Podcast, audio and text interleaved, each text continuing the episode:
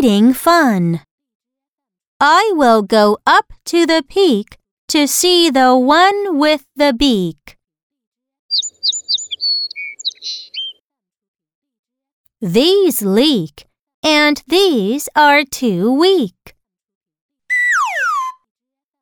I can take these to see the beak at the peak.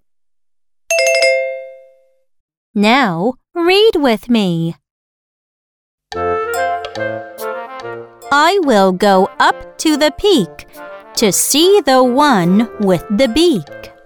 I will go up to the peak to see the one with the beak. These leak, and these are too weak.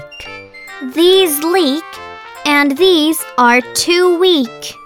I can take these to see the beak at the peak. I can take these to see the beak at the peak.